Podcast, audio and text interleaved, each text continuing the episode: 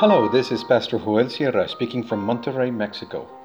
Thank you very much for listening to this brief devotional reflection, and may the Lord be with you always.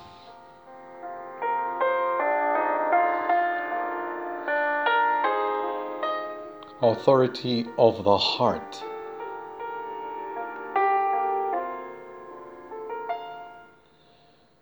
We read from Philippians chapter 2, verses 1 through 4 in the New International Version.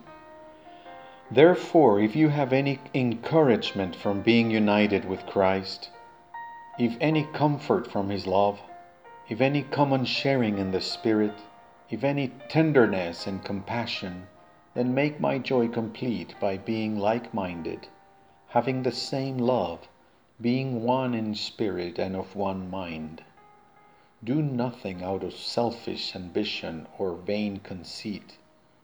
Rather, in humility, value others above yourselves, not looking to your own interests, but each of you to the interests of the others.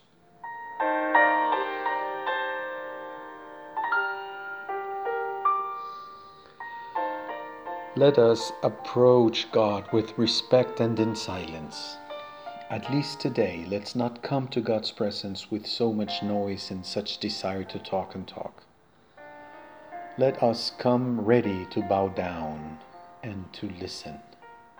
May it be the Lord who shows us our meaning and purpose, because God, God is holy and perfect, and in comparison, we always fall short, imperfect, and in need of God's grace.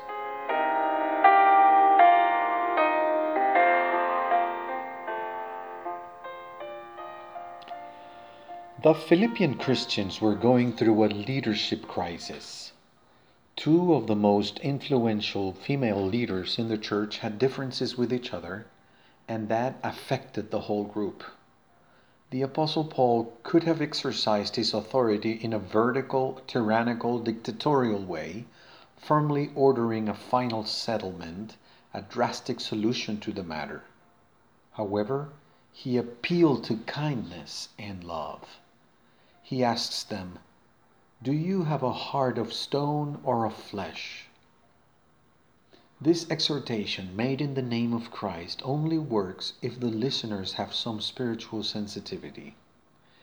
If the church plays the game of power, following the rules of the world, then Pastor Paul's wake up call does not work. The invitation is to follow the example of Christ. Paul asks them not to follow the rules of the world and not to play the game of power. According to these rules, everyone must seek their own benefit and humility has no place. Everything is selfishness and pride when you have a heart of stone. However, Paul points out another type of authority. It is the authority of the heart, of endearing affection of the consolation of love. It is the power of mercy, much more effective than the vertical authoritarianism of dictators. It is humbly taking an interest in serving others. Let us accept God's call today to serve rather than be served. Let's resist the temptation to be the center of attention. And may the light of God's love shine brightly and boldly through us.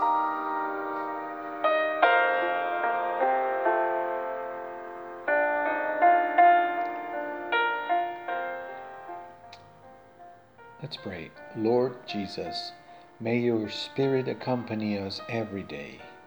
May you put your heart in us to know the true authority that lies in goodness and mercy. And may we always be willing to care for others. In the name of Jesus. Amen.